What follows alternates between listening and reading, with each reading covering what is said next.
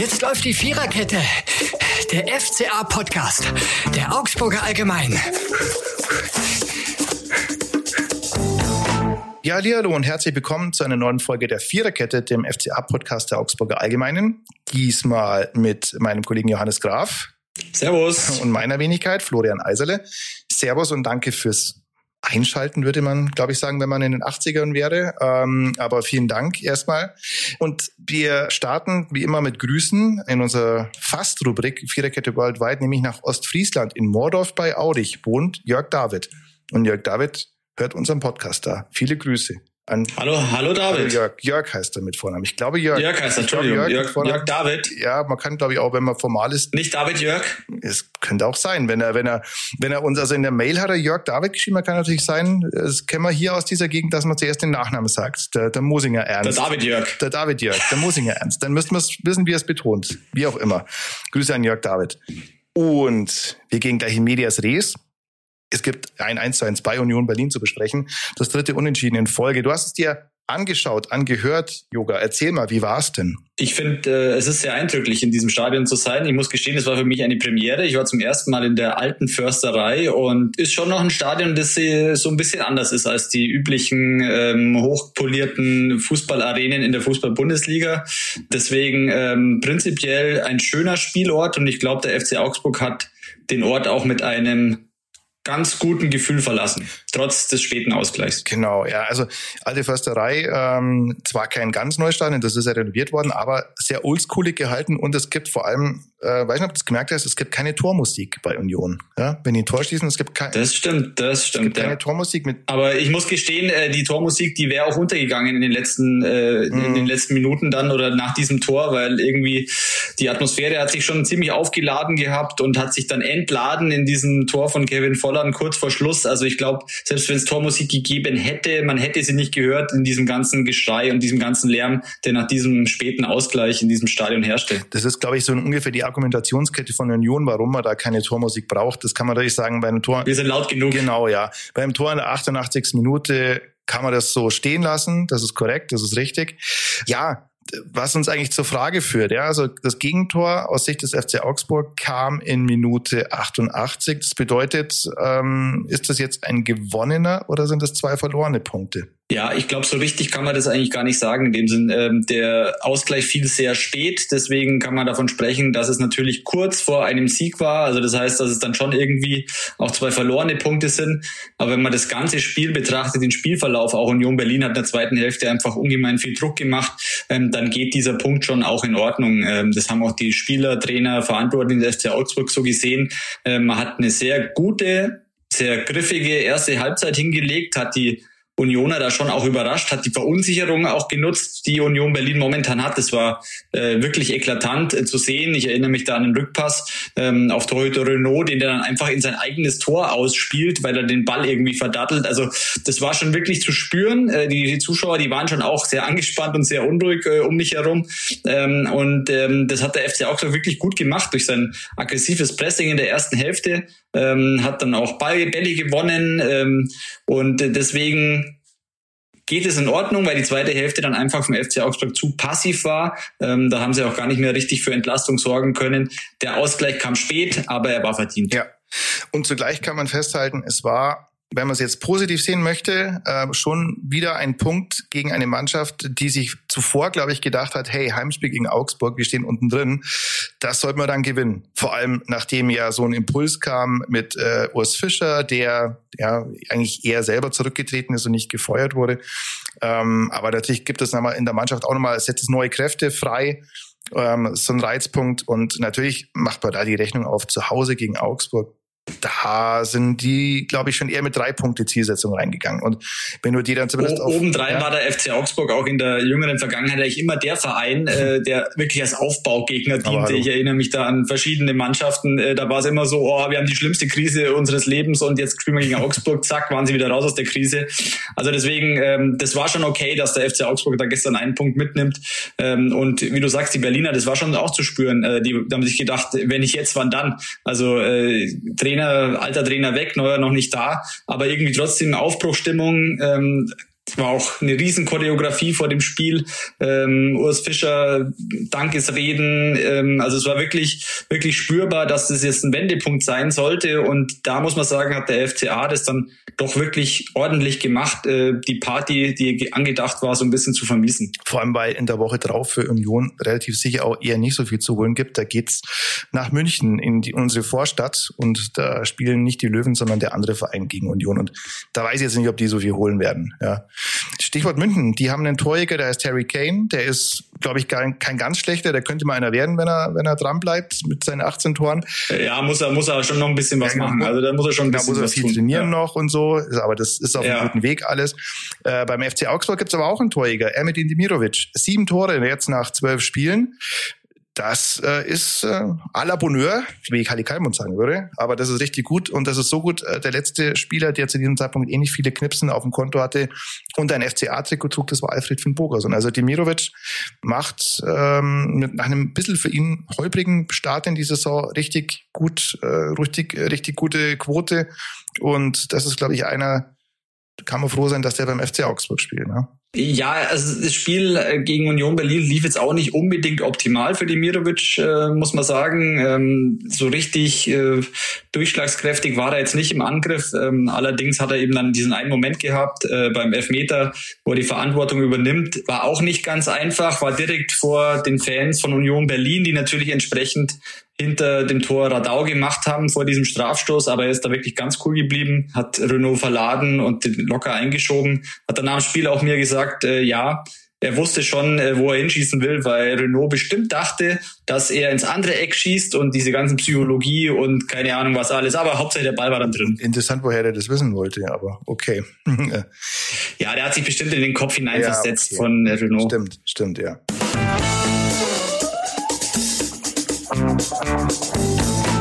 Jetzt sind wir aber bei einer Kategorie der Mann des Spiels und jetzt haben wir es schon äh, ein paar Minuten geschafft, ohne über Finn Dahmen zu reden. Das endet jetzt hiermit. Ab jetzt geht's um Finn Dahmen. Finn Dahmen, der das Ganze eigentlich auf dem Weg zum, äh, das hätte eigentlich das für ein Damenspiel sein sollen, ja. Also der hält einen Elfmeter, der ist auch sonst richtig stark und er hat ja selber gesagt, er hält sich, er hat irgendwann gedacht, er ist, jetzt über, unüberwindbar, ja. Und dann leider zwei Minuten Verschluss geht dann doch noch dieser, dieser Schuss von Vorhand rein. Aber für den Damen, ja, das kann sich sehen lassen, hat übrigens auch äh, ein kurzer Ausflug ins, in die Statistikbox. Jetzt die zweitmeisten Bundesliga-Paraden, äh, 48 Oliver Baumann von äh, TSG Hoffenheim, der hat 48, der hat 49, Entschuldigung, der hat 49, eine mehr. Das bedeutet also, könnte, was Statistik angeht, in der Hinsicht äh, die, die Nummer eins in der, in der Liga sein. Zusammen mit Marcel Schuhn ist übrigens auf Platz zwei. Und auch nicht zu verachten, Finn Dahmen ist äh, der einzige Spieler in diesem Jahr, der von sich sagen kann, dass er drei Bundesliga-Elfmeter gehalten hat. Also zwei für Mainz, einer davon in einem nicht ganz unbedeutenden Spiel gegen Dortmund, Aller, und einer jetzt für Augsburg. Kann man sagen, läuft mittlerweile. Elfmeterkiller, würde ich sagen. Ganz klarer Elfmeterkiller. Mhm. Ja. Nein, aber es war wirklich so, äh, Finn Damen hat ein überragendes Spiel gemacht, war so ein Held äh, ohne Happy End, so würde ich es vielleicht betiteln. Ähm, denn ja, er hat einfach wirklich das Gefühl, das er gehabt hat, dass er unüberwindbar ist, äh, das hat er auch ausgestrahlt. Also es war schon so, dass die Berliner langsam dann am Verzweifeln waren. Ähm, ich erinnere mich da an eine Szene, äh, da wirft er sich dem Fofana äh, voll in den, in den Weg und pariert den Ball sogar noch mit dem Gesicht. Also das zeigt ja irgendwie, dass er jedes Körperteil irgendwie noch zwischen Tor und Ball bekommen hat. Und ähm, das war so ein Spiel, wo man wirklich jetzt mal gesehen hat, warum der FC Augsburg ihn verpflichtet hat. Er ist wirklich ein sehr reaktionsschneller Torhüter auf der Linie. Ähm, was ihm natürlich immer noch so ein bisschen anhaftet, ist, dass ihm die Präsenz im Strafraum fehlt. Ähm, aber ich glaube, da ähm, hat er einfach noch Entwicklungspotenzial, fehlt ihm vielleicht auch ein bisschen die Statur dafür. Aber dafür hat er eben andere Stärken und die hat er gestern absolut zum Tragen gebracht. Mhm gipfelte natürlich dann in der Parade beim Elfmeter, ähm, den er dann auch wirklich sensationell aus dem Eck unten rausfischt. Du hast es gesagt, Yoga, Finn Damen mit einer wirklich starken Leistung und äh, man könnte sagen, der FC Augsburg ist jetzt endlich eine Damenmannschaft. Das bedeutet, endlich ist Finn Damen beim FCA angekommen. Nach dem guten Spiel gegen Köln äh, vor der Länderspielpause hat er die Leistung mit jetzt dem gehaltenen Elfmeter gegen Berlin bestätigt und jetzt fehlt ja eigentlich nur noch ein zu Null Spiel. Eine steht auf jeden Fall fest, die mutige Ankündigung von Jes Torup, die scheint sich zu bestätigen. Der hat ja gesagt bei Dienstantritt, ich kann das Beste aus jedem Spieler holen. Das ist so ein bisschen Klinsmann-esque und auch so ein bisschen risky, würde ich sagen. Aber es stimmt bislang, denn du hast mit Niklas Dorsch jemanden, der wirklich mit jedem Spiel besser in die Spur kommt. Du hast mit Felix Udoka jemanden, der sich auch zu stabilisieren scheint. Und du hast mit Finn Dahmen jemanden, der, ähm, ja, haben wir gerade eben besprochen, einen großen Sprung gemacht hat nach der unsicheren Start in die Saison, jetzt immer besser ins Spiel kommt. Und ich glaube, das ist äh, ein Torup-Faktor. Ja, in diesem Zusammenhang sollte man auch Robert Gummi nicht vergessen. Also ähm, auch einer, wo ich sage, äh, da habe ich auch schon dran gezweifelt, ob der wirklich die Bundesliga-Tauglichkeit besitzt. Und ähm, er straft mich gerade Lügen. Ähm, also er hat wirklich jetzt in, seit der Übernahme von Torup hat er wirklich gute Spiele gezeigt. Ähm, am Samstag ähm, hat er natürlich äh, ja dann auch Pech gehabt. Äh, erstens äh, hat er schon in den ersten Minuten zwei, drei Fouls gemacht. Also ich weiß nicht, ob er das Spiel wirklich ohne Karte überstanden hätte oder vielleicht sogar noch mehr. Ähm, und dann kam er noch so ein Zusammenprall ähm, mit Haberer, bei dem er dann äh, vom Feld musste äh, mit Atemproblemen. Soll dann allerdings nicht so schlimm gewesen sein, hat mir Marinko Jurenic nach dem Spiel erklärt.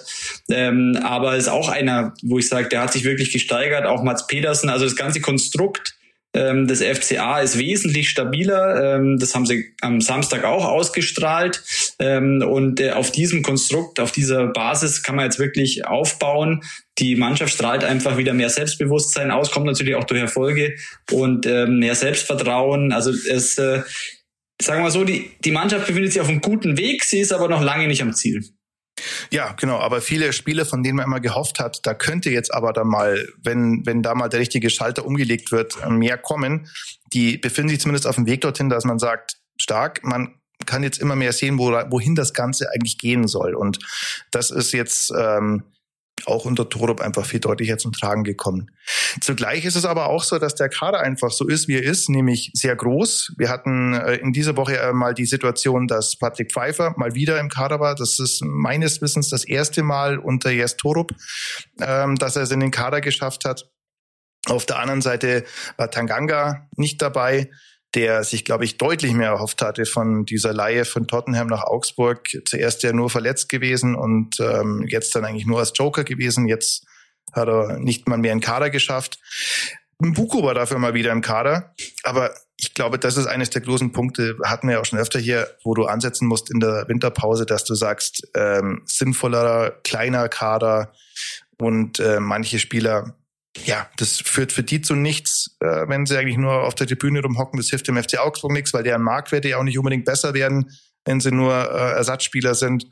Und äh, ja, das sollte man, glaube ich, in allererster Linie darauf schauen, dass man den Kader verkleinert aber ist, ist ja auch angedacht und ja. ähm, betont ja auch Martin Jurenic immer wieder, hat auch Jes Torup schon betont, ähm, dass man einfach mit diesem Riesenkader äh, nicht wirklich richtig gut auf dem Platz arbeiten kann. Ähm, also allein, sie spielen elf gegen elf, dann sind immer noch zehn Spieler zu viel auf dem Platz. Also ähm, deswegen, da muss man auf jeden Fall ein bisschen reduzieren ähm, und sich dann natürlich auch punktuell verstärken. Ich glaube, da gibt's schon auch ähm, so bestimmte Vorstellungen, die Jes Torup dann mit einbringen wird wird, weil den Kader, den er übernommen hat, den hat er auch noch ähm, Enrico Maaßen zusammengestellt und Stefan Reuter, darf man auch nicht vergessen, also Jurendic und Torup waren an dem aktuellen Kader eigentlich gar nicht beteiligt. Mhm.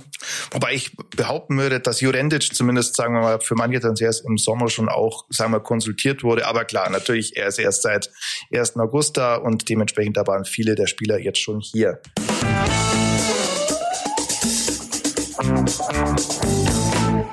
Wir müssen noch das äh, Lied zum Spiel liefern. Wenn dieses Spiel ein Lied wäre, dann äh, man hätte nehmen können von Queen Killer Queen, weil Elfmeter Killer, weil was heißt denn Queen auf Deutsch? Genau Dame. Killer, oh, ich ja, genau, war aber, super Flo, wirklich aber, sehr, sehr schön. Aber, aber du nimmst es nicht. Aber nehmen wir nur nicht, nein, weil ähm, es ist ja nicht nur für Finn Damen ein, ein, ein Durchbruch, hoffentlich, der unter Yes Torup äh, geschehen ist, sondern für viele andere auch deswegen Queen mit Breakthrough. Aber was ja immer noch ein Damenlied ist, ne? Damen-Gambit sozusagen.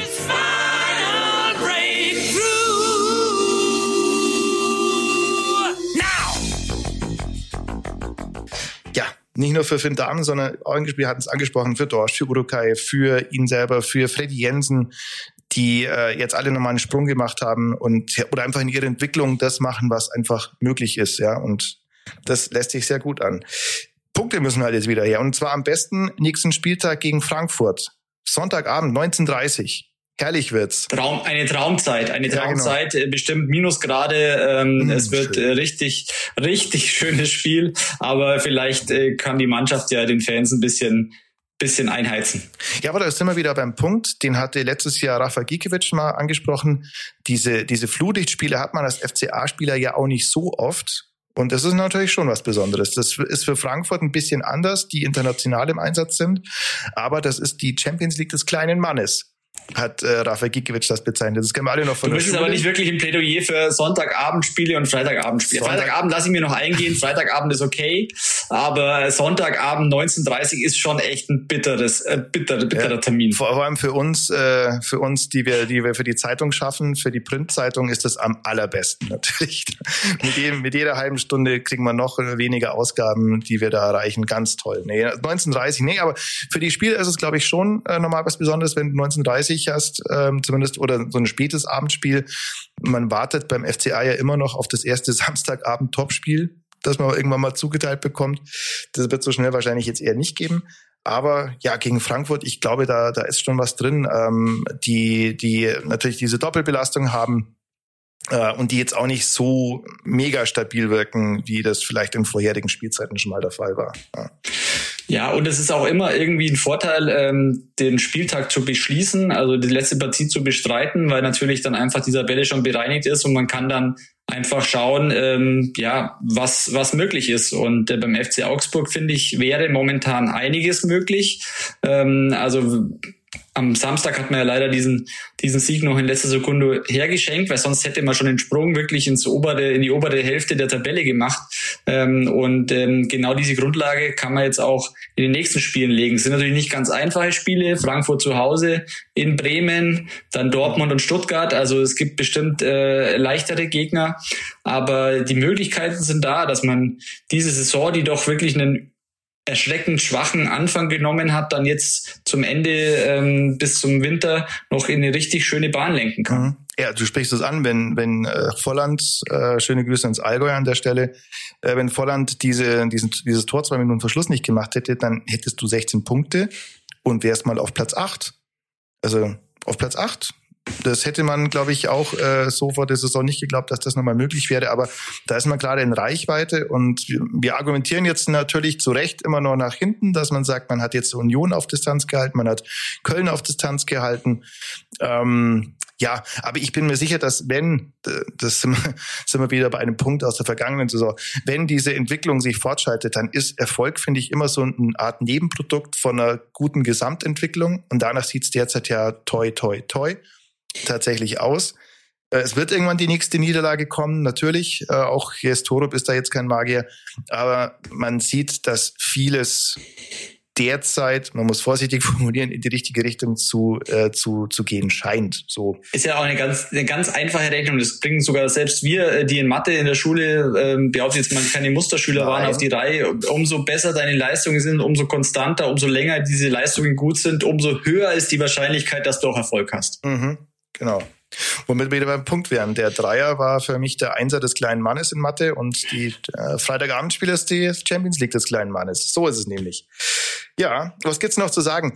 Es gibt zu Hause gegen Frankfurt jetzt hoffentlich drei Punkte für den FCA. Dann geht's auswärts nach Bremen. Da kann man auch was holen und dann wird's aber schon ziemlich knackig. Äh, zum Hinrunden oder zum Jahresabschluss kommt dann äh, noch der BVB nach Augsburg und man muss noch nach Stuttgart. Das heißt, wäre ganz gut, wenn man in den nächsten beiden Spielen Punkte holen würde. Ne? Punkte sind immer nicht ja, schlecht, aber in dem Punkte sind immer gut, würde ja, ich sagen. Ähm, aber wie gesagt, also das hat alles momentan so ein bisschen Chancen und Risiken. Also einerseits kannst du mit mit guten Ergebnissen dir wirklich einerseits ein super Polster nach unten arbeiten und kannst einen richtig schönen Sprung nach oben machen. Ich weiß gar nicht, wann der FC Augsburg zum letzten Mal einen einstelligen Tabellenplatz belegt hat. Müsste man auch mal nachschauen. Ähm, ich kann mich nicht mehr dran erinnern. Äh, keine Ahnung. Ähm, und ähm, muss wahrscheinlich die Anfangsphase von äh, Anfangsphase Heiko Herrlich ja, irgendeine Saison, als sie den besten Start aller ja. Zeiten hingelegt haben, wahrscheinlich. Aber das dürfte dann auch gewesen sein, wie das geendet hat, wissen wir auch. Ähm, aber wäre natürlich die Möglichkeit, einfach mal wieder einstelliger Tabellenplatz überwintern, wäre ein super Signal für die Mannschaft, würde, glaube ich, nochmal zusätzliche Kräfte freisetzen. Andererseits kennen wir auch, wenn du jetzt die nächsten vier Spiele nicht unbedingt positiv gestaltest, dann rutschst du relativ schnell vielleicht wieder unten rein. Das kann schnell passieren. Vor allem, es geht ja auch um ein Gefühl, mit dem du in die Winterpause gehst. Wir erinnern uns alle noch an das letzte Spiel des Kalenderjahres 2022. Das war dieses Spiel gegen Bochum, was wirklich äh, ja äh, so ein Downer war. Auch das letzte Spiel der vergangenen Saison äh, gegen Mönchengladbach war natürlich ein, äh, ein Tiefschlag. Das ist natürlich auch wichtig, äh, mit welchem Gefühl du dann da reingehst. Und ähm, du musst jetzt gegen den VfB nicht unbedingt gewinnen in der derzeitigen Situation. Ähm, da wird's, da fände ich es jetzt auch okay, wenn du, wenn du zeigst, dass du mithältst, dass du, dass du äh, Chancen hast. Und wenn es dann am Ende keine Punkte gibt, ja, die musst du tatsächlich gegen Frankfurt und gegen Bremen holen. So einfach ist es. Und dann kannst du das Ganze vielleicht auch ein bisschen entspannter angehen. Ja. Es sieht aber derzeit ganz gut aus. Das kann man, glaube ich, festhalten.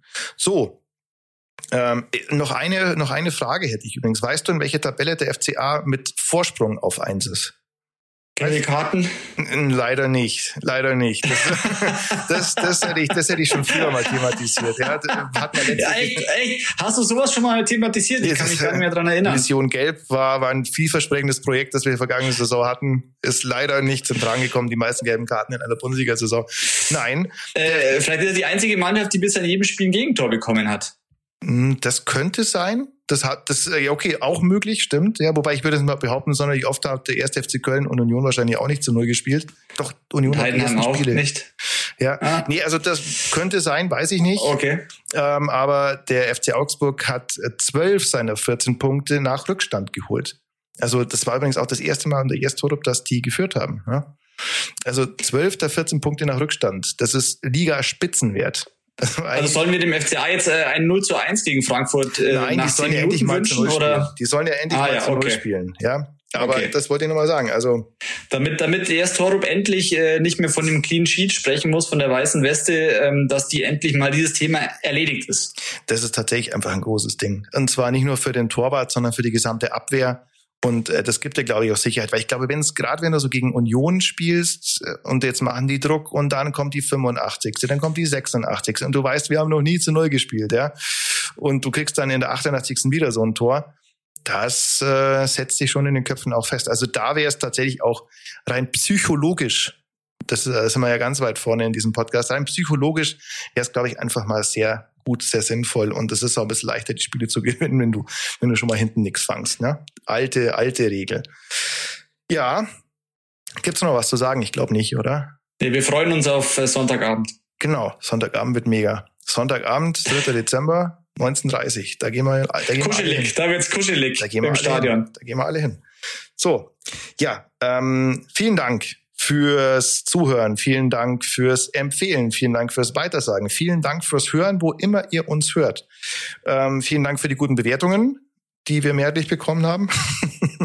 Nur dieser eine Arsch, der uns einen Stern gegeben hat, da sage ich, nee, das sage ich jetzt nichts zu, genau. Nein, das war ein Versehen, das war mit Sicherheit ein Versehen, der dachte, dass ein Stern die jetzt, beste Bewertung genau, ist. Genau, der, der kann jetzt noch, der hat jetzt noch die Chance, diesen Fehler zu korrigieren bei Spotify. Viel Erfolg dabei. Nein, ansonsten vielen Dank für die vielen, äh, für die vielen positiven Rückmeldungen, die wir erhalten. Vielen Dank für, fürs Bewerten, fürs Weitersagen. Tut das weiterhin, das hilft uns. Und ich sage vielen Dank, lieber Yoga, fürs Mitdiskutieren. Bitteschön, hat ja. wie immer Spaß gemacht. Ja. Und wir hören uns alle in einer Woche wieder, wenn wir wissen, wie es gegen Frankfurt ausgegangen ist. Vielen Dank und ciao. Ciao. Das war die Viererkette, der FCA-Podcast der Augsburger Allgemein.